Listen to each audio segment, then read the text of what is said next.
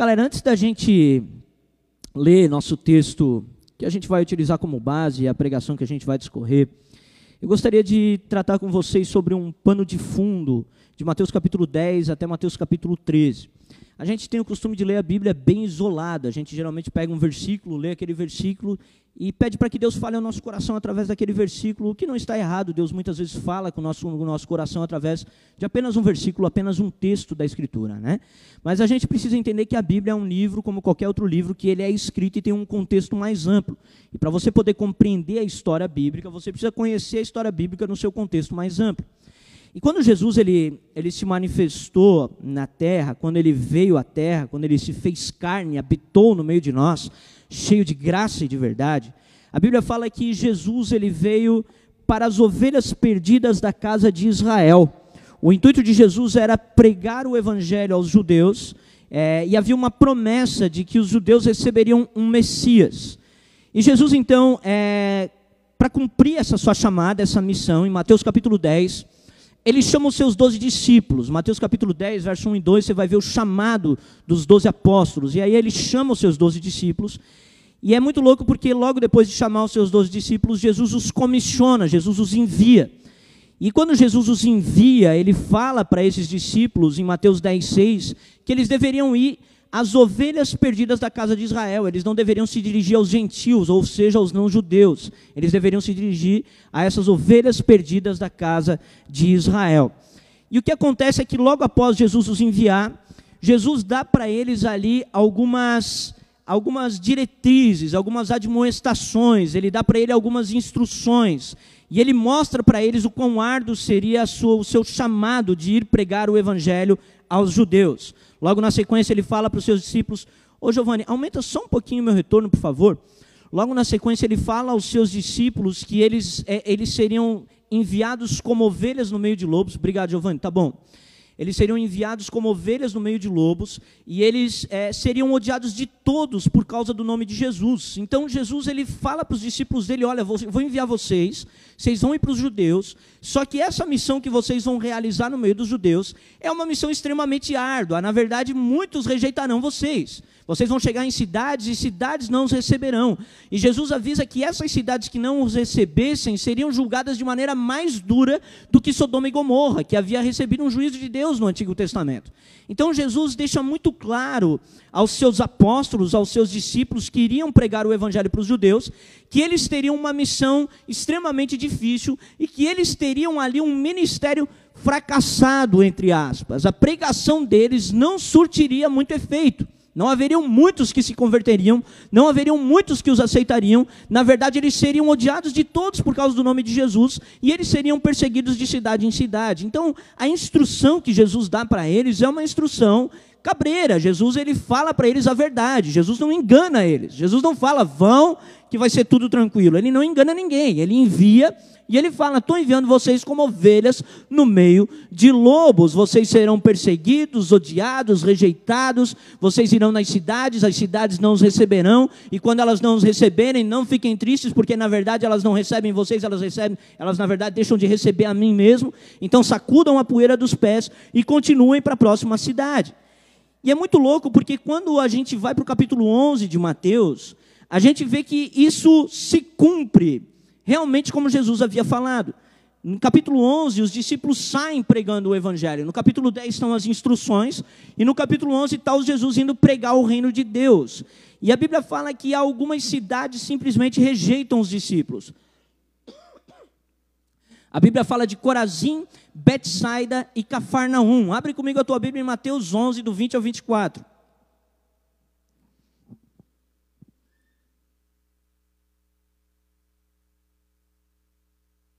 Mateus 11, do 20 ao 24. Quem vai achando vai dando um amém aí, me ajuda? Então tá bom. Aqui não foi ainda.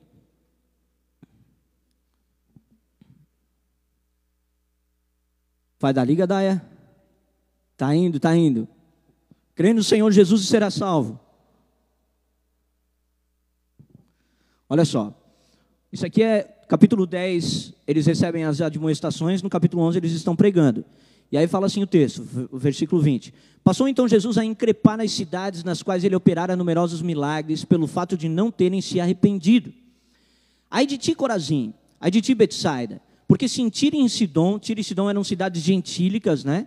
Se em Tiro e Sidom se tivessem operado os milagres que em vós se fizeram, há muito que elas se teriam arrependido com pano de saco e cinza.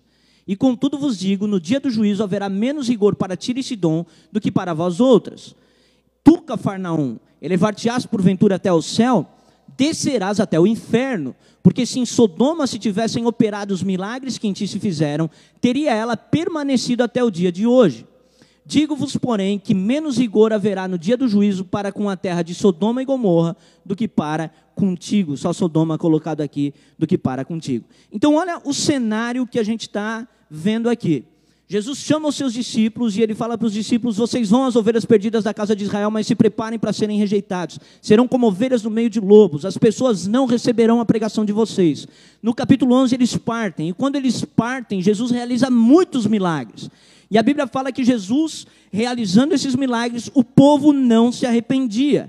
E aí o texto fala, do verso 20 ao 24, que Jesus profere um duro juízo a Betsaida, Cafarnaum e Corazim. Corazim, Betsaida e Cafarnaum. Então há um duro juízo proferido ali àquelas cidades. E se a gente continuar lendo o capítulo 12 e o capítulo 13, o que a gente vai ver é que logo após, no capítulo 12, a, a, nação de Israel rejeita Jesus como Messias declaradamente. Eles falam que a obra que ele fazia, ele fazia pelo poder de Satanás, e dizem que ele expulsava demônios pelo poder de Beuzebu, e ali Jesus os sentencia, dizendo que eles estavam cometendo blasfêmia contra o Espírito Santo e que já não haveria mais salvação para eles. E a partir do capítulo 13, então, Jesus começa a falar por parábolas. Por que, que ele começa a falar por parábolas no capítulo 13? Para que aquele povo que tinha recebido a sentença não mais compreendesse o que ele estava pregando. Então, até o capítulo 13, Jesus está proferindo, na verdade, o capítulo 11 e o capítulo 12, Jerusalém e Israel estão rejeitando Jesus, e no capítulo 12 capítulo 13, Jesus está rejeitando Israel. Então, Jesus, ele no começo veio para aqueles que eram seus, mas a Bíblia fala que os seus não o receberam. Então o próprio Senhor Jesus rejeita a nação de Israel como um todo, e depois de rejeitar a nação de Israel como um todo, ele começa agora a chamar indivíduos específicos ao arrependimento. Então Jesus ele abre mão da sua relação de Messias de Israel, e ele agora começa a chamar indivíduos para caminhar com ele. Abre comigo Mateus 11, 29 a 30. Na verdade é 28 a 30, tá? Eu coloquei ali só o 29, tá, Odaia? É isso aí. Vocês estão comigo? Está dando para entender o que eu estou falando? Duro é esse discurso? Não, né? Não, então tá bom. Olha o que ele fala aqui em Mateus 11. Oh, para para pensar comigo. Lá no Mateus 11, do 20 ao 24, Jesus tinha metido a lapada dizendo: Ai de ti, Corazim, ai de ti, Betsaida, e tu, Cafarnaum, elevar-te-ás ao céu, não, tu descerás ao inferno. Então ele está dando lapada nas cidades. E aí ele muda o discurso e ele entra com um dos textos mais conhecidos da Bíblia. Olha o que ele fala no verso 28 até o verso 30. Vinde a mim todos os que estáis cansados e sobrecarregados, que eu vos aliviarei. Tomai sobre vós o meu jugo e aprendei de mim, porque eu sou manso e humilde de coração, e achareis descanso para a vossa alma, porque o meu jugo é suave e o meu fardo é leve. Então, para a gente poder entender esse versículo, a gente tem que entender esse contexto mais amplo. Jesus ele estava dizendo para aquelas cidades: olha, vocês foram rejeitadas, haverá um juízo maior sobre vocês do que cidades gentílicas completamente profanas, mas mesmo assim, mesmo as cidades tendo rejeitado Jesus, Jesus gostaria de se relacionar com indivíduos que habitavam naquelas cidades. Então a rejeição de Deus, ou a rejeição a Deus, é uma coisa comum, é uma coisa normal. É mais comum haver rejeição do que haver aceitação da mensagem do Evangelho. Isso é o mais comum, não é o mais difícil de acontecer, é o mais normal de acontecer. E Deus, embora Ele chame todos ao arrependimento e Ele queira ter uma relação com é, um grupo de pessoas grande, ele, ele, quando é rejeitado, ele começa agora a estabelecer relação com indivíduos específicos. Então, a gente viu que no capítulo 12, capítulo 13, Jesus rejeitou Israel como nação para já não mais ser o seu Messias. Mas no capítulo 11 ele está chamando indivíduos. Por que, que ele está chamando indivíduos? Porque logo na sequência ele fundaria a igreja, que seria o novo Israel. A Bíblia fala que a igreja é o novo Israel.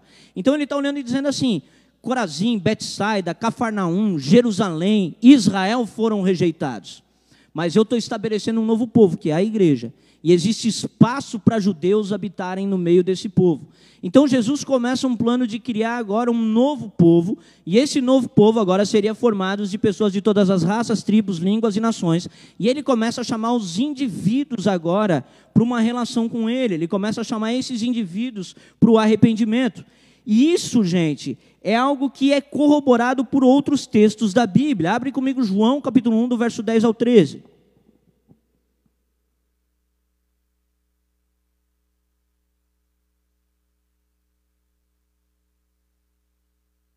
Olha só o que fala o texto. O Verbo estava no mundo, e o mundo foi feito por intermédio dele, mas o mundo não o conheceu. Verso 11, olha o que ele fala. Ele veio para o que era seu, quem eram os seus? Israel, os judeus. Ele veio para o que eram seus, mas os seus não o receberam. Verso 12: Mas a todos quantos o receberam, ele deu-lhes o direito de serem feitos filhos de Deus. Então, olha só o que ele está falando: ele veio para o que era seu, ele veio para Israel como nação, seu povo que era propriedade particular dele, mas esse povo não o recebeu. Agora, todos que dentre esse povo o receberam, individualmente eles receberam o direito de serem feitos filhos de Deus. Então, Deus começou uma relação individual com as pessoas a partir da rejeição de Israel e começou a formar um novo povo que é a igreja e começou a pegar esses indivíduos e inseri-los agora no meio desse novo povo que é a igreja e fazer ali uma nova nação, a nação santa, sacerdócio real, raça eleita, propriedade de Deus, como 1 Pedro 2,9 fala. Então a gente vê que Deus, ele tinha um povo que era seu, mas esse povo não recebeu ele, o rejeitou, e por conseguinte também Jesus os rejeitou e começou a estabelecer uma relação de um modo diferente, de um modo mais individual, com a formação de um novo povo. Abre comigo Mateus 23, 37.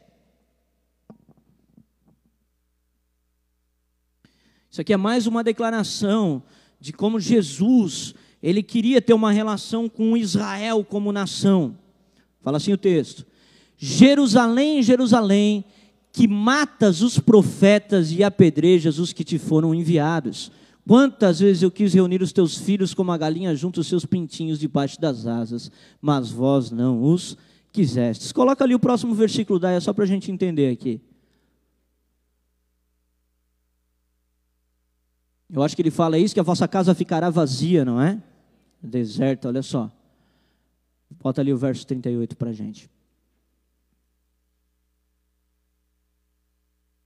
Eis que a vossa casa ficará deserta. Então, olha o que ele fala para Jerusalém. Ele está falando assim: Ô Jerusalém, eu queria te colocar debaixo das minhas asas, assim como a galinha faz com um pintinho, mas vocês não quiseram. O que vocês fizeram foi me rejeitar, foi rejeitar os profetas, foi rejeitar todos aqueles que eu enviei.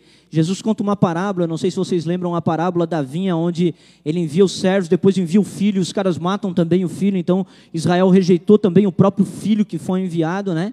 E aí ele fala: então eu quis colocar vocês debaixo das minhas asas, o meu desejo era trazer salvação sobre vocês, mas vocês não quiseram. E o que vai acontecer agora? A casa de vocês vai ficar deserta. Então Deus rejeitou a nação de Israel como povo exclusivo e começou a se relacionar com indivíduos dentro da nação de Israel.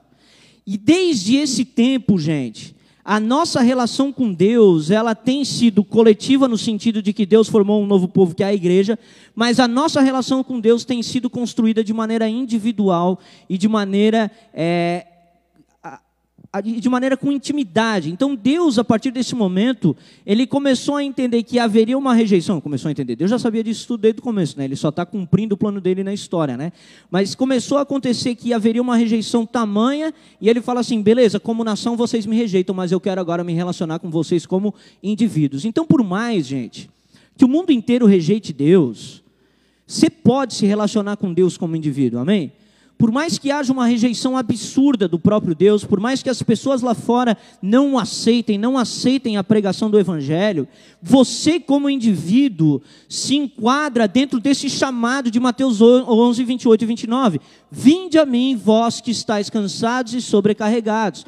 Por mais que o mundo rejeite a Deus, do mesmo modo que Israel rejeitou, a todos quantos recebem Deus, Ele dá o direito de serem chamados seus filhos. Então Deus quer estabelecer relação pessoal conosco. Deus quer estabelecer um relacionamento íntimo com cada um de nós. Ele nos colocou sim num novo povo, que é a igreja, mas ele quer estabelecer relação pessoal com cada um de nós. Ele quer que todos nós possamos o conhecer. A profecia de Jeremias 31, que fala da nova aliança, diz justamente que naqueles dias todos o conheceriam, não só de ouvir falar, mas de andar e de caminhar com ele. Então Deus não te quer fazendo parte apenas de um povo. Deus te quer tendo relação com o próprio Deus. Ele não quer que você faça parte só de um povo que é chamado pelo nome dele. Ele quer que você individualmente se relacione com ele. Ele quer que você o conheça. Ele quer que você tenha intimidade com ele. Essa é a chamada de Deus. E essa proposta de Deus, ela permanece para o tempo da igreja. O tempo da igreja funciona exatamente igual. Aquele tempo, no sentido de que muitos vão rejeitar, mas continua havendo um chamado pessoal para aqueles que creem em Jesus.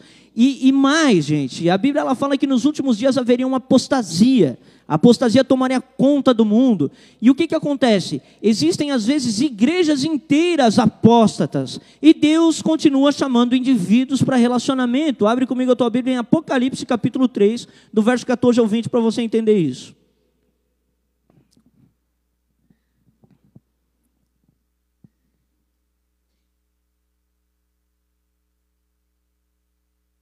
Apocalipse capítulo 3, do verso 14 ao 20. Ou estou com dois segurança nervoso lá atrás, ó. Os caras monstro. Só os expulsador de demônio, matador de capeta, né, cara? Pedrada no Satanás. Aleluia. Esses dias eu cheguei lá no. A gente foi num negócio de oração, daí eu fui com, com o James. Quem é que mais que foi comigo, James?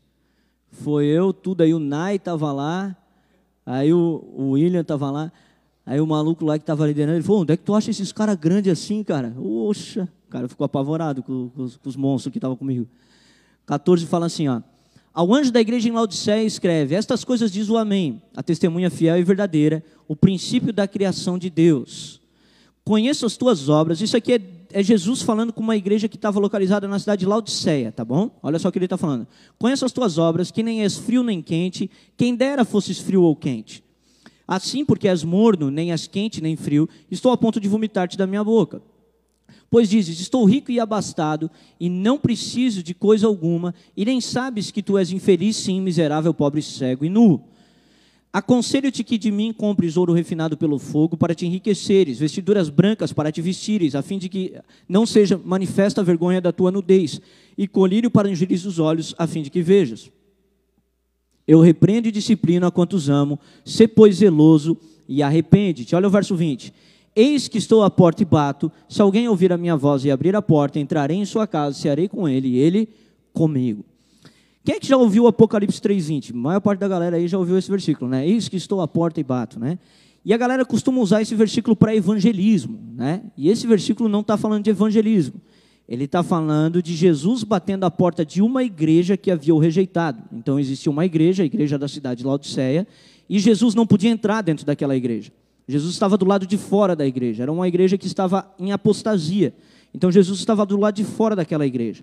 E a Bíblia fala que Jesus, olhando para a rejeição da igreja, ele fala assim: eu estou batendo a porta e aquele que abrir a porta eu vou entrar e cear com ele. Então ele está falando assim: ainda no meio de uma apostasia de igreja, eu estou procurando indivíduos para me relacionar. Eu quero me relacionar com indivíduos, mesmo que a igreja esteja em apostasia. Então a gente precisa entender que o chamado de Deus é para uma relação íntima e pessoal, cara. Deus ele quer se relacionar com indivíduos. Deus conhece a gente e chama a gente pelo nome. A Bíblia fala que ele conhece e conta os fios de nosso cabelo, de nossa cabeça, quantos fios de cabelo a gente tem na nossa cabeça. A Bíblia ela fala que ele conhece o nosso deitar e o nosso levantar. Ele sabe quando eu me assento, sabe quando eu me levanto. Deus ele conhece a nossa estrutura. O Salmo 103 fala: "Conheço que ele conhece a nossa estrutura e sabe que nós somos pó". Então Deus é um Deus que quer se relacionar com indivíduos. Deus quer se relacionar conosco pessoalmente. Ele quer estabelecer relação pessoal com a gente. E a gente precisa entender isso. Então, sempre foi assim, gente, em todos os tempos, sempre foi assim a relação de Deus com o povo, depois, claro, dessa apostasia de Israel. Deus continuou sendo rejeitado pelo mundo e continuou tendo indivíduos do meio do mundo no qual ele se relacionava. Por mais que houveram épocas de avivamento, existiram sim épocas de avivamento, e a gente vê hoje os avivamentos que invadiram o mundo, mudaram histórias. Se a gente for olhar no contexto geral, a rejeição sempre foi maior do que a aceitação. E o que Deus sempre teve foram indivíduos que se relacionavam com Ele. E a Bíblia vai chamar esses indivíduos de remanescentes fiéis. A Bíblia chama eles de remanescentes fiéis. E eu queria trabalhar com vocês qual é a relação que Deus tem com aqueles que são os remanescentes fiéis dele. E para a gente poder tratar essa relação, eu queria pegar um momento da história em que a nação de Israel estava vivendo uma enorme apostasia. Era a época do profeta Elias, a ponto da Bíblia dizer que no tempo de Elias, Elias achava que estava só. Abre comigo a tua Bíblia em Romanos 10, do 2 ao 4, só para a gente entender. Romanos 11, do 2 ao 4, só para a gente entender é, como Elias se sentia na sua época.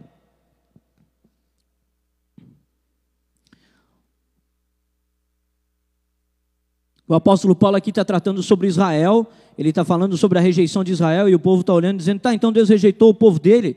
E aí ele vai defender agora dizendo que Deus na verdade não rejeitou porque ele continua salvando os judeus. O que acontece é que houve agora uma mudança é, na estrutura como ocorre a relação de Deus. Já não é mais Israel, mas é a igreja. Judeus podem fazer parte da igreja. Então Deus não rejeitou o seu povo. Mas aí ele começa a, a fazer essa defesa. Aí ele fala assim: Deus não rejeitou o seu povo, a quem de antemão conheceu. Ou não sabeis o que a Escritura se refere a respeito de Elias como insta perante Deus contra Israel, dizendo: Isso aqui é, é, é, é Elias falando para Deus: Senhor, mataram os teus profetas, arrastaram os teus altares, e só eu fiquei e procuram tirar minha vida. Então o apelo de Elias era o seguinte: a apostasia está tão grande que só tem eu agora que ando contigo nessa nação. E aí Deus então olha para Elias e fala: Que lhe disse, porém, a resposta divina: Reservei para mim sete mil homens que não dobraram seus joelhos a Baal. Então o que Deus está falando para Elias é o seguinte: Sim, Elias, realmente é um tempo de grande apostasia. Mas você não é o único com qual eu me relaciono. Existem sete mil homens com quem eu tenho me relacionado dentro da nação de Israel. Obviamente que sete mil dentro de uma nação inteira é pouca gente, é ou não é? É pouca gente. Mas é um cenário de apostasia que eles estavam vivendo. Mas o que Deus estava dizendo é o seguinte: eu nunca fiquei sem ter relação com indivíduos na história. Por mais que o cenário possa parecer caótico, por mais que possa parecer que existe uma apostasia geral lá fora, eu sempre tive homens e mulheres com quem eu me relacionei. Eu sempre tive remanescentes fiéis em todos os tempos, todas as épocas, e continua sendo assim nos dias de hoje, amém? Nos dias de hoje, Deus continua se relacionando com, relacionando com indivíduos e continuam havendo aqueles que são os seus remanescentes fiéis. Eu gostaria de utilizar a relação que Elias tinha com Deus para a gente poder tratar aqui da nossa relação com Deus, ou da relação que a gente tem individualmente com Deus, daqueles que são os remanescentes fiéis. Abre comigo a tua Bíblia em 1 Reis, capítulo 19, agora a gente vai ficar bastante nesse capítulo, pode deixar ela aberta aí, tá? E a gente vai trabalhar sobre a relação de Elias com Deus. Vocês estão comigo? Deu para entender tudo até aqui? Então tá bom.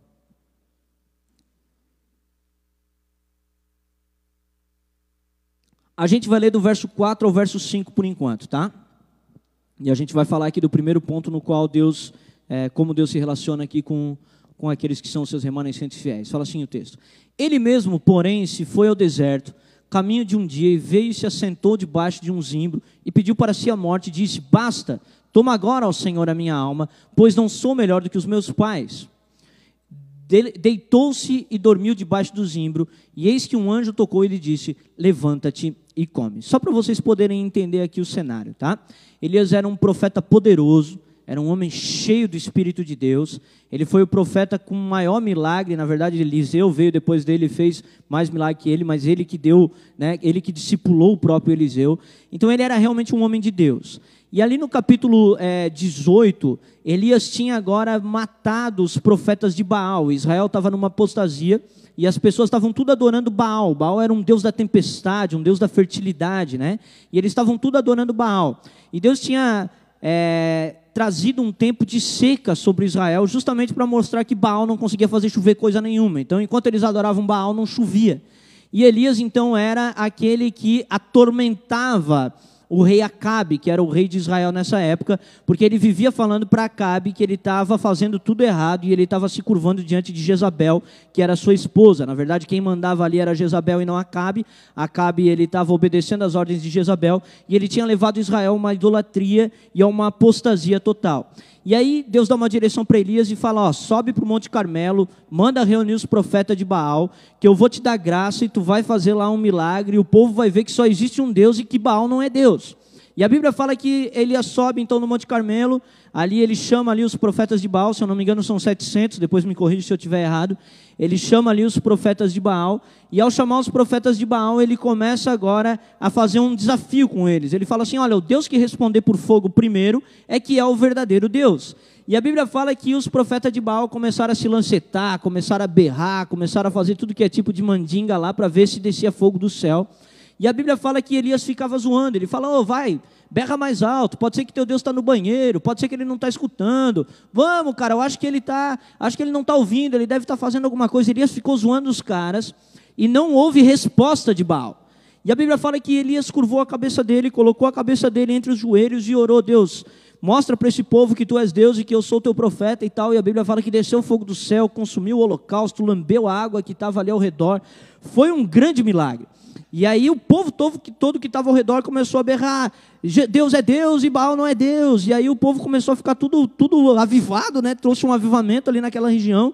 E aí Elias mata os profetas de Baal. E aí a Bíblia fala que ele olha e ele vê uma pequena nuvem do tamanho da mão de um homem. Vocês já devem ter ouvido o Rodolfo cantar isso, né?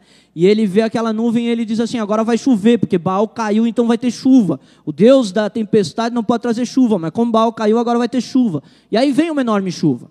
Então Elias era um remanescente fiel, ele era um baita de um homem de Deus, amém? Ele era um baita de um homem de Deus.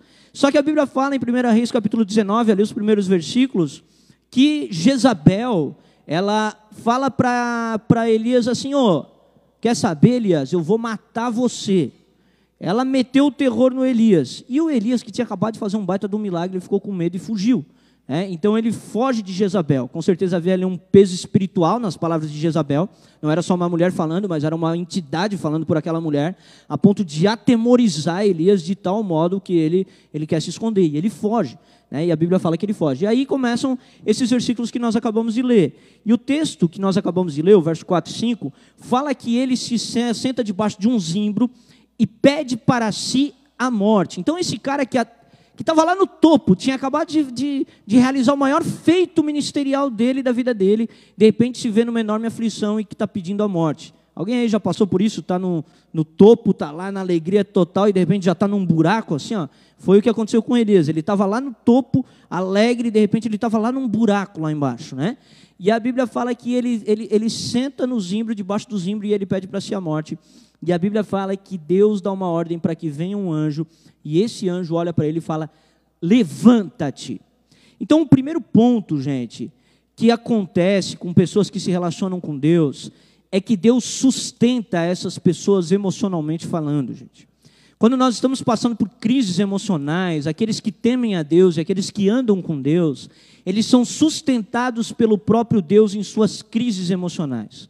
Deus visita o seu povo quando o seu povo está passando por batalhas emocionais duríssimas, dificílimas. Elias aqui estava pedindo para si a morte, e a Bíblia fala que esse anjo aparece para ele e fala assim: levanta-te. Então Deus é poderoso e Deus se relaciona com o seu povo de modo tal que faz com que o seu povo se levante no meio das aflições emocionais. Não sei se você já passou por vales ou desertos emocionais. Eu já passei por inúmeros vales e desertos emocionais. E se não for Deus me dando palavras de ordem, dizendo levanta-te, eu não conseguiria estar aqui hoje pregando para vocês com vigor, com, com fé, com ousadia. Se não fosse uma relação com o próprio Deus sustentando-me nas minhas emoções, eu não conseguiria estar aqui, gente. Então a gente precisa entender que aqueles que se relacionam com Deus têm promessas de ter o seu homem interior renovado. Abre comigo a tua Bíblia em 2 Coríntios capítulo 4, verso 16. 2 Coríntios capítulo 4, verso 16.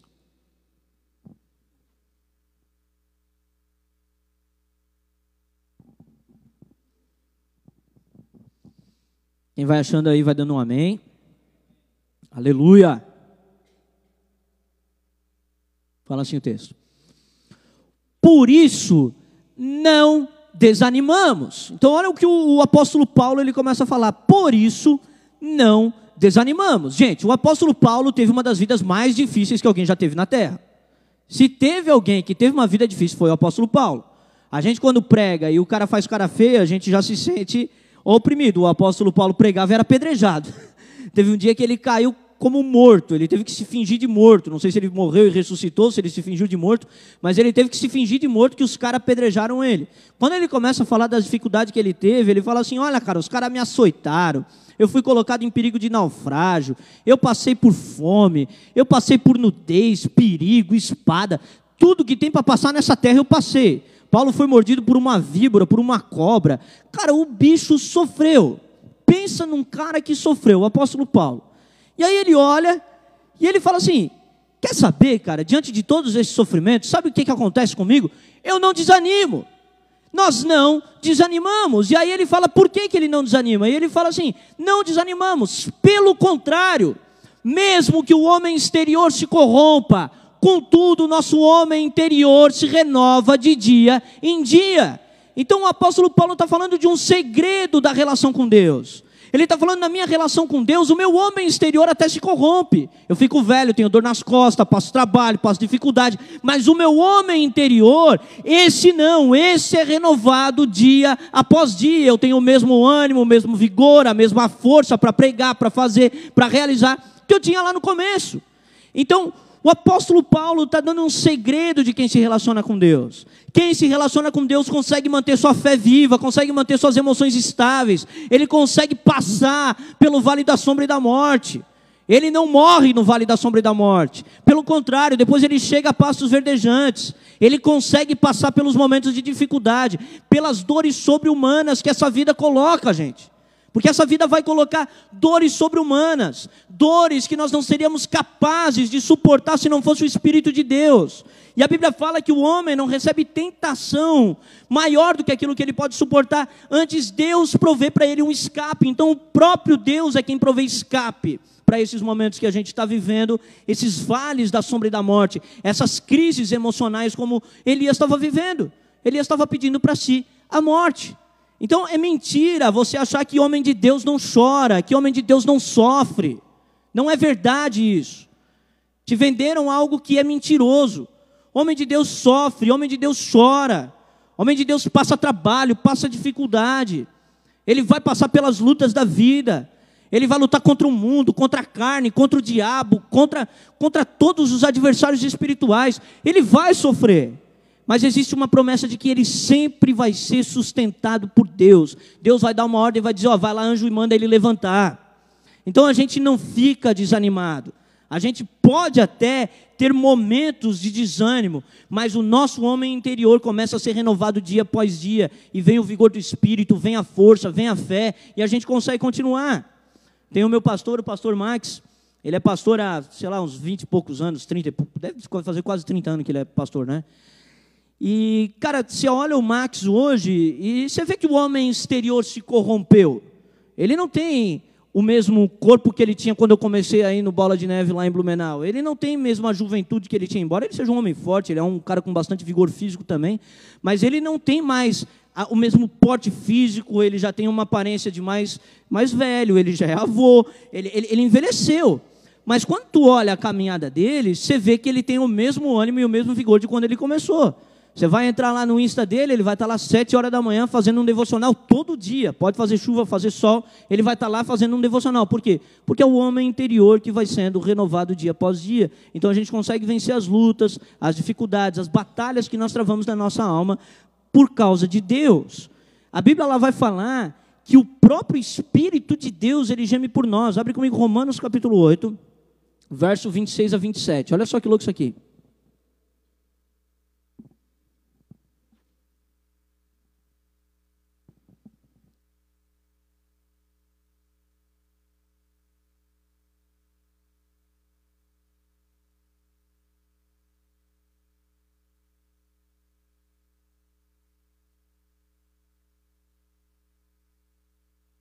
Giovanni. Então, olha só o que fala Romanos 8, 26 e 27. Olha isso aqui que da hora. Também o Espírito, semelhantemente, nos assiste em nossa fraqueza, porque não sabemos orar como convém, mas o mesmo Espírito intercede por nós sobremaneira com gemidos inexprimíveis.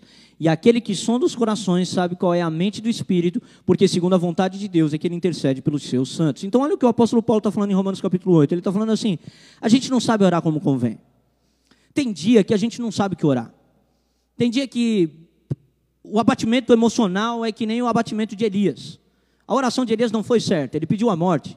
Não está certo pedir a morte para Deus. A oração não estava certa. Ele não sabia orar como convinha naquele momento. Jesus soube orar como convém lá no Getsemane, mas Elias não sabia orar como convinha naquele momento. E a Bíblia fala que o que acontece quando nós não sabemos orar como convém, quando nós estamos passando por abatimento emocional? A Bíblia fala que o próprio Espírito de Deus intercede por nós com gemidos inexprimíveis. Então, graças a Deus que você tem o Espírito, cara, porque nos teus momentos de abatimento emocional, você pode entrar na porta do teu quarto e fechar a porta e te ajoelhar diante de Deus e você não precisa falar nada, porque o Espírito está gemendo dentro de ti, o Espírito está intercedendo por ti dentro daquilo que é a vontade de Deus. Então Deus, Ele intercede por nós, cara. O Espírito intercede por nós nas nossas fraquezas. Ele intercede por nós em nossos momentos de dificuldade. Se a gente dependesse sempre da nossa oração eloquente, correta, para ser revestido de poder de novo, nós estaríamos mortos. Mas Deus, em Sua misericórdia e graça, nos selou com o Espírito da promessa. E esse mesmo Espírito que foi colocado dentro de nós, ele mesmo geme diante de Deus com gemidos inexprimíveis, intercedendo pelos santos. Então, graças a Deus por isso, gente. A gente muitas vezes não sabe o que orar. A gente está passando por abatimento e a gente está que nem Elias. Deus, eu quero a morte. Oh Deus, não, não dá desse jeito aí, não quero viver. Mas a Bíblia fala que o Espírito geme dentro de nós com esses gemidos inexprimíveis. Então Deus é bom, cara. Deus é bom para nos livrar das nossas crises emocionais. Olha o que Deus fez com Jesus na sua maior crise emocional. Abre comigo Lucas 22, do 41 ao 44.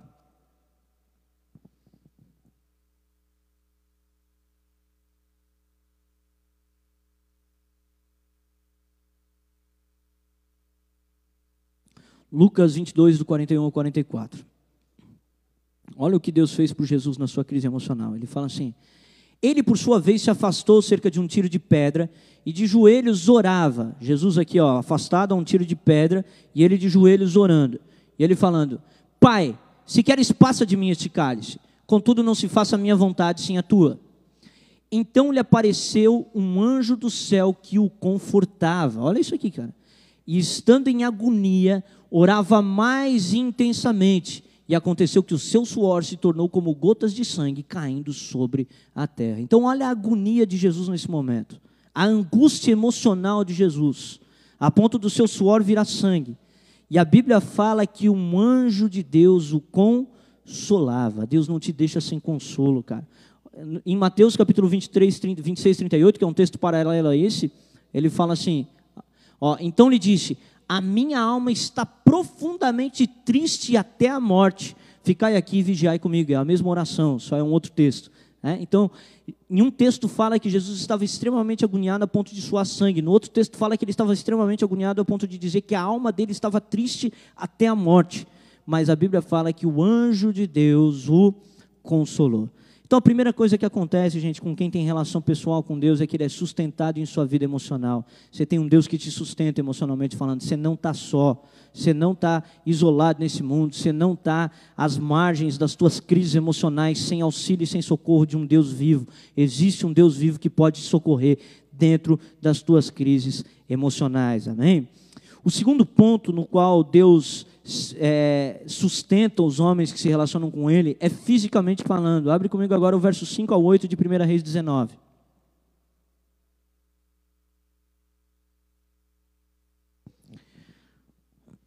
Bota ali o verso 4 só para fazer sentido, Daia. Então, o verso 4 é o que a gente acabou de ler, né? Ele pediu a morte para si, e aí a, a Bíblia fala que apareceu um anjo para ele. É, toma agora, ao Senhor, a minha alma, pois não sou melhor do que os meus pais. Verso 5, é isso aí, então é do 5 mesmo. E aí a Bíblia fala que ele se deitou debaixo de um zimbro, e eis que um anjo tocou e disse: Levanta-te, que é onde nós estávamos. Só que o anjo não disse só levanta-te, ele disse também come. Então o texto fala assim: Levanta-te e come. Bota o verso 6 ali para a gente continuar. Olhou ele e viu junto à cabeceira um pão, cozido sobre pedras em brasas, e uma botija de água. Comeu, bebeu e tornou a dormir. Continua. Voltou a segunda vez o anjo do Senhor, tocou-lhe e disse: Levanta-te e come, porque o caminho te será sobre modo longo. Levantou-se, pois, comeu e bebeu, e com a força daquela comida caminhou quarenta dias e quarenta noites até Horebe, o monte de Deus. Então, olha só que interessante isso aqui, cara. Deus, ele. Elias tinha pedido a morte, e aí Deus dá uma ordem para o anjo. Ele fala: vai lá e fala para Elias levantar. Fala para ele que eu estou com ele. Vamos lá, manda ele levantar. Não deixa ele ficar abatido emocionalmente. Mas não manda só ele levantar, leva um pedaço de pão para ele.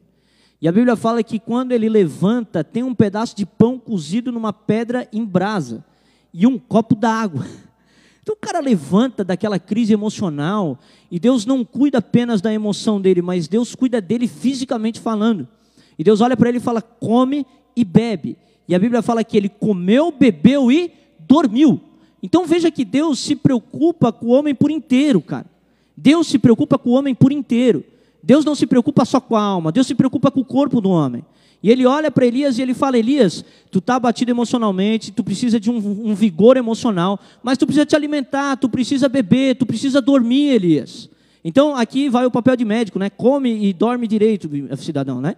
Então a gente precisa comer, beber, se alimentar e Deus intervém a favor de Elias, dando para ele alimento, bebida e sono. Isso mostra que Deus não é um Deus que nos sustenta apenas emocionalmente, mas é um Deus que nos sustenta também fisicamente falando. Deus tem parte com o seu povo, gente. Deus é fiel ao seu povo. Deus cuida do seu povo. Elias já tinha provado de um milagre, ele tinha sido alimentado por corvos durante um tempão, e agora ele acordou e um anjo deixou comida para ele. Então Deus vai cuidar da nossa vida, ele vai cuidar das nossas necessidades. Existem inúmeras promessas bíblicas falando que Deus cuida dos seus, gente. Deus cuida do seu povo. A Bíblia fala que o justo tem que viver por fé, Deus vai cuidar da gente.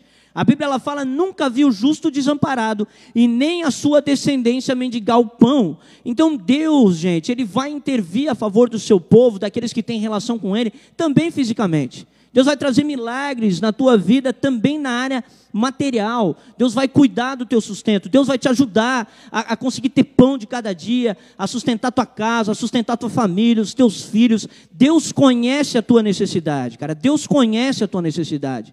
E Ele vai ir de encontro à tua vida também com provisão física, não só com provisão emocional, mas também com provisão física. E a gente precisa crer nisso. A gente precisa acreditar que esse Deus que cuida de Elias também cuida daqueles que se relacionam com ele como Elias se relacionava. Deus cuida da gente. Eu tenho inúmeros testemunhos de milagres que eu provei nessa área também material. A gente teve uma experiência, eu e a Márcia, com Deus, eu já contei isso aqui na igreja, mas tem bastante gente nova, sempre. E eu e a Márcia, a gente teve uma experiência com Deus antes da. A gente estava namorando, né, Cheiro? E eu não sei se a gente já tinha alugado essa sala, se a gente ainda estava na garagem, eu não lembro disso. Mas na época eu estava passando por uma crise financeira gigantesca, assim, eu estava sem dinheiro para pagar as contas, eu estava sem dinheiro para nada. Tava, eu estava extremamente frustrado emocionalmente falando, porque eu estava fazendo a obra de Deus eu comecei a entrar numa pira de, pô, cara, estou aqui servindo a Deus, estou passando um perrengue. Aquelas pira erradas que a gente entra. Não é entrar em pira assim, porque quem serve a Deus também passa perrengue. Paulo passou perrengue, as pessoas passam perrengue. A promessa de Deus é que Ele vai sustentar, Ele vai cuidar, Ele vai intervir, né? Mas o que, que acontece? Naquele momento lá eu estava passando uma dificuldade muito grande, era mais uma questão minha emocional do que é, a necessidade física mesmo, assim, aquilo estava me abatendo emocionalmente falando, mas o que estava me abatendo era a parte é, de falta de recurso que estava sobre a minha vida, né? E aí, eu me lembro que eu fui lá com a Márcia, lá, ela, a gente estava namorando, eu fui lá na casa dela lá, e aquela noite conversei com ela, abri meu coração para ela, expus para ela ali todas as dificuldades que eu estava passando. E ela olhou para mim e falou assim: Rafa, vamos orar? E eu falei assim: eu não quero orar. E eu peguei e falei: eu vou embora, eu não quero orar. Eu estava com o coração duro, estava cabreiro, eu falei: não quero orar. E aí eu peguei e saí da casa dela sem orar. E a Márcia, acho que foi uma das poucas vezes que tu me viu chorar aquela vez, né, Cheiro? Eu choro muito pouco. E a Márcia, e eu falei: não quero orar. Peguei e saí fora de lá, a Márcia ficou lá e a Márcia foi orar, né? A mulher sabe edificar a casa, né? E a Márcia foi orar. E a, a Márcia orou, e ela orou de maneira muito específica. Ela falou assim para Deus: ela falou, Deus, o Rafa, você sabe que o Rafa está passando, ele precisa de um milagre da tua parte. É, dá para ele um, uma provisão. E aí é, era mais uma questão, sabe, de quanto tu precisa entender que o teu chamado é de verdade, que, que Deus está te dando respaldo naquilo. Era mais uma parte, uma, uma questão de aceitação mesmo, assim, sabe? E aí ela falou assim: usa a vida do Max, que era o meu pastor, para dar uma oferta para ele, sei lá, uns mil reais, uns mil e quinhentos. Ela falou mil, mil e quinhentos reais e tal. Tu pensou na ajuda de custo, né? E aí ela orou bem específico. Beleza, foi no outro dia, acordei, daí eu fui trabalhar. E o Max me mandou uma mensagem. Ela foi trabalhar, eu, não, eu, eu, eu, eu tinha um horário bem livre. Ela foi trabalhar, foi para a empresa. E aí o Max me mandou uma mensagem, meu pastor, ele falou, Rafa, queria que você viesse aqui em casa para a gente conversar. E quando ele mandou, cara, fiquei cabreiro, tá ligado? Quando o pastor te manda mensagem querendo conversar contigo, você fala, pô, cara, o que, que esse bicho quer, né, cara? O cara quer me dar, quer arrumar uma treta comigo, né, cara? E aí eu falei, cara, o que, que esse cara quer? Eu já estava com o coração duro, né, cara? Eu já estava meio, meio rebelde ali naquele tempo. E aí eu falei, beleza, eu vou aí. E aí fui para casa dele. E quando eu cheguei na casa dele, ele sentou assim, ele falou, cara, é seguinte, eu estava orando e Deus falou comigo para mim te dar uma oferta, cara. Eu vendi a Kombi ontem, ele tinha vendido uma Kombi, e Deus pediu para mim te dar uma oferta. E ele tirou um envelope e me deu um envelope. E quando ele me deu um envelope, eu abri o envelope, tinha mil reais dentro do envelope, que é o que a Marcia tinha orado, né? E aí eu fiquei meio sem, sem entender nada, assim, né, cara? Eu fiquei, tipo, pô, obrigado, né, cara? E eu voltei para casa com aquele envelope, só que eu não sabia que a Márcia tinha orado, né? E aí eu fui buscar ela no trabalho, e aí ela falou assim, e aí, o que, que o Max queria? Ela já estava cabreira, apreensiva como ia ser a conversa, porque ela sabia que eu estava meio cabreiro. E aí, quando eu falei, cara, tu nem sabe, abre o envelope aí, abre o porta-luva aí. Daí ela abriu o porta-luva, quando ela abriu o porta-luva tinha um envelope. E aí eu falei, abre o envelope. Quando ela abriu o envelope tinha mil reais. Cara, essa mulher começou a chorar muito, né, cara? Ela ficou totalmente quebrantada, porque ela tinha orado um dia antes a respeito dessa provisão, entendeu? Então, por que eu estou contando essa história? Eu estou contando essa história porque Deus é real, cara. Deus é real. Mesmo Deus que sustentou Elias, continua sustentando a gente nos dias de hoje. Deus ele fala assim, a Bíblia fala que a gente não recebe porque não pede. E quando pede, pede para esbanjar nos nossos próprios prazeres. Então ele fala assim: o motivo das pessoas não receberem, em muitas partes é porque elas não oram, não pedem a Deus coisas específicas, e em segunda parte é porque quando pedem, pedem para esbanjar nos prazeres. Então, se a gente souber pedir, se a gente pedir de acordo com a vontade de Deus, que é o que o Espírito faz, ele geme por nós com gemidos inexprimíveis, segundo a vontade de Deus, a gente vai receber as respostas da parte do Pai. Então a gente precisa entender que Deus nos sustenta também, fisicamente falando. O Mauri, cadê o Mauri? não veio, meu Deus do céu, né, cara? No culto eu descobri que ele não veio. O Mauri, ele, o Mauri, eu tive uma vez uma, uma experiência também, a gente estava passando um perrenho e a marcha, e a gente estava precisando de uma grana, e aí um dia me aparece o Mauri seis horas da manhã lá em casa. O Mauri acorda cedo, né, cara? E aí ele me apareceu seis horas da manhã lá em casa, buzinou, eu falei, que cara, seis horas da manhã, o cara brigou com a mulher a noite toda e está aqui agora querendo se aconselhar, né, cara? Arrumou uma treta, né, cara?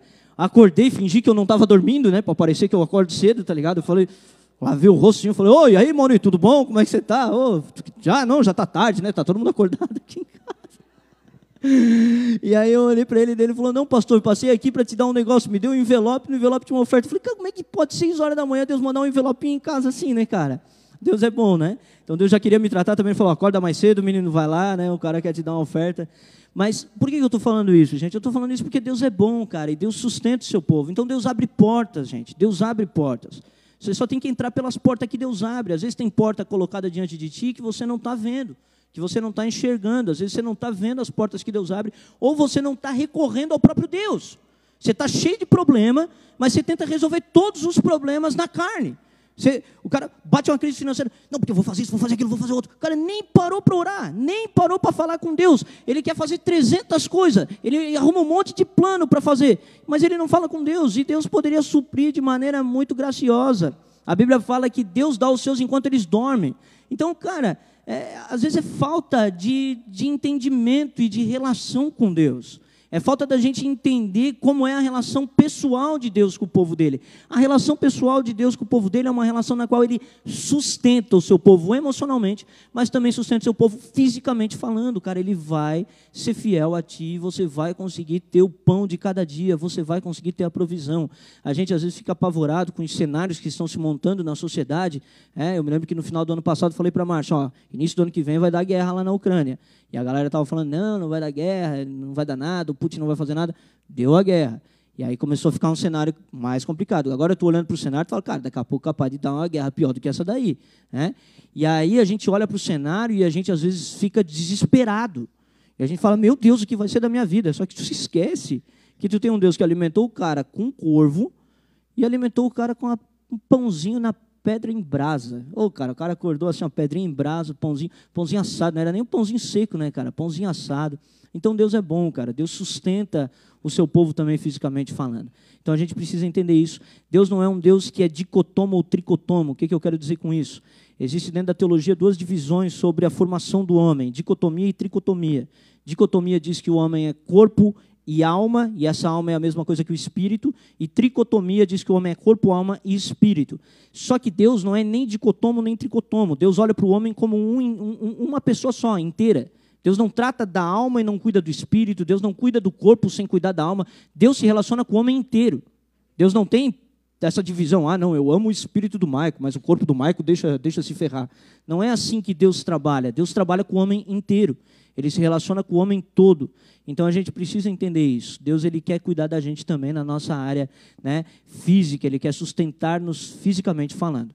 Agora abre comigo a tua Bíblia em 1 Reis 19, ah, já deve estar aberta, né? pelo menos eu espero assim, do verso 9 até o 13, a gente vai ler agora, que é a continuação.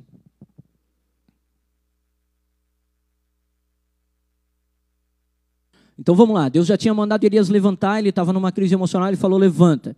Elias estava com falta de recurso físico, Deus deu alimento. E a Bíblia fala que com aquele alimento ele caminhou 40 dias até Horeb, o monte de Deus. E aí o texto continua dizendo assim: ele chegou no Horeb e ele se enfiou numa caverna de novo. O cara estava ruim, né? o bicho estava zoado, né? Aí a Bíblia fala assim: ali entrou numa caverna, onde passou a noite. E eis que lhe veio a palavra do Senhor e lhe disse: Que fazes aqui, Elias? Então o cara agora numa crise espiritual ele está. Agora não é mais uma crise nem emocional nem física. Ele está numa crise espiritual. Ele não sabe mais qual é o destino profético dele. Ele está perdido. E aí Deus olha para ele e fala para ele assim: O que que tu está fazendo aqui, Elias? Não era para tu estar tá aqui nessa caverna. Tem um outro destino para ti. Então Deus agora vai sustentar Elias espiritualmente falando. O texto continua dizendo assim: E ele respondeu: Tenho sido zeloso. Ele começou a se vitimizar. Quem aqui se vitimiza de vez em quando? É? Ele começou. Tenho sido zeloso pelo Senhor, Deus dos exércitos, porque os filhos de Israel deixaram a tua aliança, derribaram os teus altares. Ele está falando, só eu sou crente, ninguém mais é crente na terra, só tem eu, todo mundo abandonou tu, e só eu é que presto, e tu não trata os caras desse jeito aí, eu agora me ferrando. Então ele está se vitimizando, se achando um coitado, né? E aí ele continua: Porque os filhos de Israel, volta ali, deixaram a tua aliança, derribaram os teus altares, mataram os teus profetas à espada, e eu fiquei só e procuram tirar minha vida. Então ele é o mais coitado de todos os filhos de Israel, né? E aí continua o texto. Disse-lhe Deus, então olha Deus agora indo sustentar ele espiritualmente. Disse-lhe Deus: Sai e põe-te neste monte perante o Senhor. E eis que passava o Senhor, e um grande e forte vento fendia os montes e despedaçava as penhas diante do Senhor. Porém, o Senhor não estava no vento. Depois do vento, um terremoto, mas o Senhor não estava no terremoto. Depois do terremoto, um fogo, mas o Senhor não estava no fogo. E depois do fogo, um cício tranquilo e suave. Ouvindo Elias, envolveu o rosto no seu manto e saindo, pôs-se à entrada da caverna. E eis que lhe veio uma voz que lhe disse: Que fazes aqui, Elias? Pô, cara, isso é muito tremendo. Eu não sei se tu entende o que está acontecendo aqui, cara. Elias está sem destino profético, está perdido. E do nada vem a palavra de Deus para ele. Antes era um anjo que tinha ido levar para ele alimento. Mas agora não é um anjo que vai, é a palavra de Deus que vem para ele. E aí Deus olha para ele e fala: O que, que tu está fazendo aqui perdido, Elias? O que, que tu está fazendo aqui sem destino? O que, que tu está fazendo nessa caverna, Elias? E aí ele começa, não, porque só eu eu estou eu, eu, aqui sofrendo, só sobrou eu aqui em Israel e os caras estão querendo me tirar a vida. E Deus dá uma ordem para ele, ele fala, sai da caverna. E a Bíblia fala que quando ele sai da caverna, passa ali um fogo, passa um terremoto, passa um vento, e aí de repente vem uma brisa suave. E a Bíblia fala que Deus estava naquela brisa suave. O que, que Deus está fazendo ali? Deus está dando presença para Elias. Ele está falando, Elias, tu está perdido, né? Sabe do que tu precisa? Tu precisa da minha presença. Então vai para fora dessa caverna, porque eu quero me manifestar para ti. Eu quero tocar no teu espírito. Eu quero te encher da minha glória. Eu quero renovar a minha aliança contigo. Eu quero que tu possa sentir novamente a minha presença. E a Bíblia fala que ele vai para fora e começa uma manifestação e vem a manifestação do fogo, porque ele tinha visto Deus no fogo, né? E Deus está mostrando assim, Elias, eu tenho diversos modos de me manifestar. Eu não me manifesto só no fogo, só no terremoto, não é só no barulho, às vezes é no silêncio, às vezes é na brisa suave, às vezes é num sítio tranquilo. Então vai para fora, Elias. E aí passa a presença de Deus sobre Elias. E aí quando passa a presença de Deus sobre Elias, Deus olha para ele e fala de novo para ele a mesma frase que ele tinha falado. E agora que a minha presença passou, o que que tu está fazendo aqui, Elias? Por quê? Porque a nossa vida é completamente mudada quando a presença de Deus passa, gente a gente é completamente renovado. Então ele olha para um cara que estava perdido e faz a pergunta, e aquele cara se vitimiza, e ele dá a presença, e quando ele dá a presença, ele olha para esse cara e fala: E aí, Elias, depois dessa presença, o que, que tu está fazendo aqui ainda? Então Deus nos renova espiritualmente falando, cara. Deus ele é fiel. Às vezes tem momentos que a gente está querendo desistir da caminhada, da jornada, do ministério, do chamado, do propósito, mas Deus vem com uma palavra, Deus vem com a sua presença, Deus vem com a sua glória. Eu já experimentei isso inúmeras vezes, cara várias vezes que eu estava em crise ministerial, pô, será que eu fui chamado para isso mesmo? Será que esse é o um negócio? E aí, de repente, eu vou lá, eu tenho um cantinho lá na minha casa, eu vou lá, sento lá na minha cadeirinha de balanço, cadeira do vovô lá, né? Sento lá na minha cadeirinha de balanço, abro meu devocional, pego a minha Bíblia e de repente vem a presença de Deus, eu fico quebrantado, né? E aí eu sou renovado e aí eu tenho força para continuar. Camila, me dá a liberdade para compartilhar uma experiência tua? É, nem sabe qual a experiência que é, mas me deu liberdade, né? Mas a gente teve uma experiência uma vez com a Camila que foi muito legal. O Giovanni e a Camila, eles servem a Deus aqui nessa casa aqui, né? assim como várias outras pessoas com, com integridade, com honra, né? A gente tem aqui os presbíteros, o Maico, a gente tem é, o Egon lá atrás, o Giovanni, a Camila, né? A gente tem alguns presbíteros que se foram, mas que eu creio que voltarão, né? O Tiago e o Nando, né? E, e a Camila, ela, ela, ela é uma pessoa emocionalmente que ela tem crises. e teve uma vez que ela estava em crise de jornada, de destino profético. Ela não sabia se Deus realmente tinha um chamado para ela. Ela estava perdida na caminhada dela. E naquele tempo, eu, eu fui orar e eu queria ungir os presbíteros dessa casa. E aí eu orei e Deus me deu alguns presbíteros para ungir, alguns nomes. Ele falou, oh, eu quero que você unja tal, tal, tal, fulano, beltrano, né? Era diáconos e presbíteros, né? E aí eu peguei, chamei o Giovanni e a Camila para conversar. E eu falei para o Giovanni e para a Camila, olha, cara, eu estava orando e Deus pediu para mim ungir vocês presbíteros, cara. Então, assim, é, eu vou obedecer. E quando eu falei isso, a Camila começou a chorar. Ela começou a chorar muito e ela falou, cara, eu tinha pedido para Deus que me desse uma palavra para confirmar que eu tenho um chamado, porque eu estava a ponto de desistir. Então, Deus, gente, ele visita espiritualmente o seu povo. A gente teve uma outra experiência também aqui, também foi com a Camila, da vez que essa igreja mais encheu. Quem é que lembra do culto? Cara, teve um culto, até o Dani falou, eu nunca vi algo tão sobrenatural aqui, né? A Camila, ela também tinha passado por uma... Ela estava...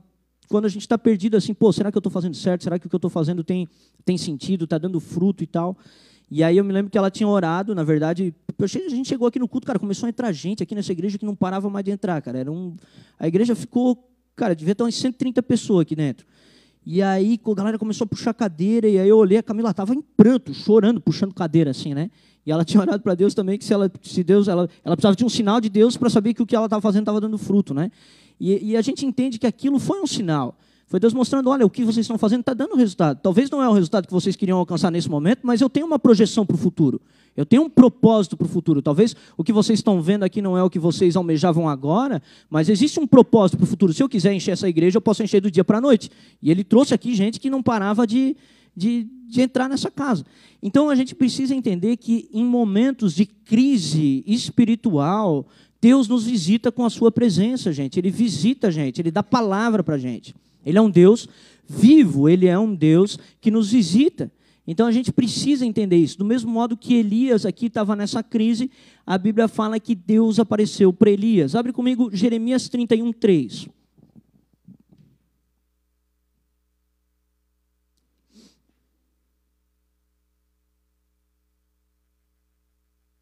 Jeremias 31, 3. Fala assim o texto.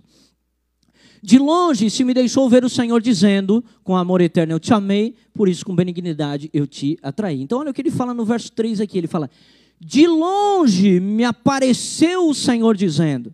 Então, quando a gente está em crises, Deus aparece para nós dizendo algo. E aí Deus fala para Jeremias: Com amor eterno eu te amei, com bondade e graça eu te atraí.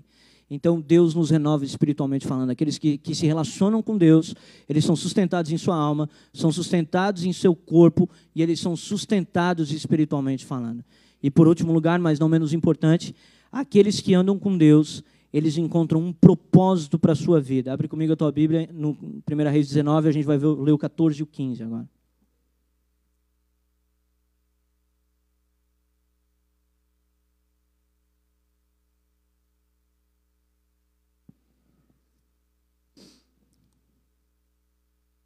Então no verso 14 a gente tem aquele momento que Deus ele fala para Elias, né, o que tu fazes aí, né, Elias, o que, que tu está fazendo aí? E ele fala, e ele respondeu, tenho sido extremamente zeloso pelo Senhor, Deus dos exércitos, porque os filhos de Israel deixaram a tua aliança, derribaram os teus altares e mataram os teus profetas à espada. Eu fiquei só e procuram tirar minha vida. E aí olha o que ele fala para Elias no verso 15, Deus falando para Elias. Disse-lhe o Senhor, vai, volta o teu caminho para o deserto de Damasco, e em chegando lá, um Jazael, rei sobre a Síria. Bota o verso 16 também, por favor. Um Jazael, rei sobre a Síria. A Jeú, filho de Nins, e ungirás rei sobre Israel. E também a Eliseu, filho de Cefate, de Abel Meolá, ungirás profeta no teu lugar. Então, quando a gente caminha com Deus, a gente não fica perdido ou sem propósito na nossa vida. Deus dá para a gente um destino profético, Ele dá para a gente um propósito. Ele olha para Elias, Elias está numa caverna, ele manifesta a presença ele fala: Que fazes aí, Elias? E aí Elias fala: Tenho sido zeloso para com Deus, com o Senhor dos Exércitos. Ele começa a dar o discurso dele. Deus fala: Vai lá, unge Jeú, unge Azael, unge Eliseu, porque eu tenho um propósito para a tua vida. Você tem uma missão, você tem uma chamada, você tem um objetivo. Quando você caminha com Deus, você não fica sem destino profético, você tem propósito para a tua vida. Enquanto o mundo lá fora não sabe o propósito a ofertar para as nossas vidas, Deus tem propósitos específicos, claros e objetivos para a nossa vida.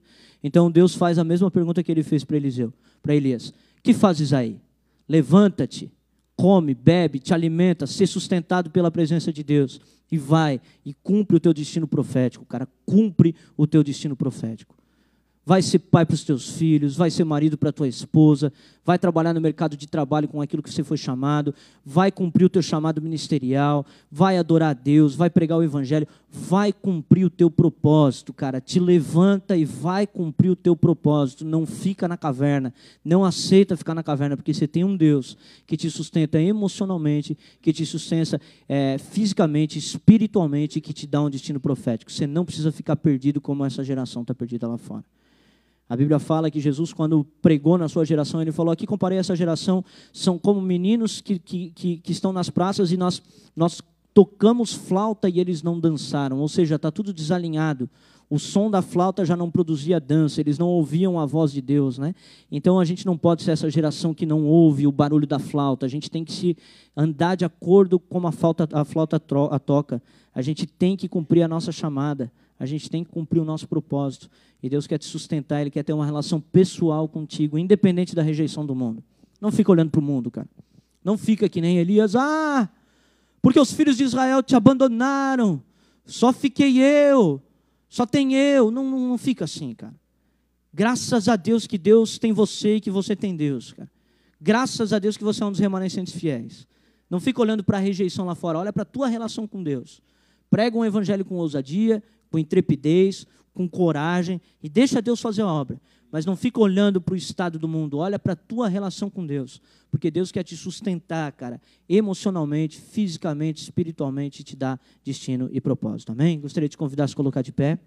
Nós vamos orar.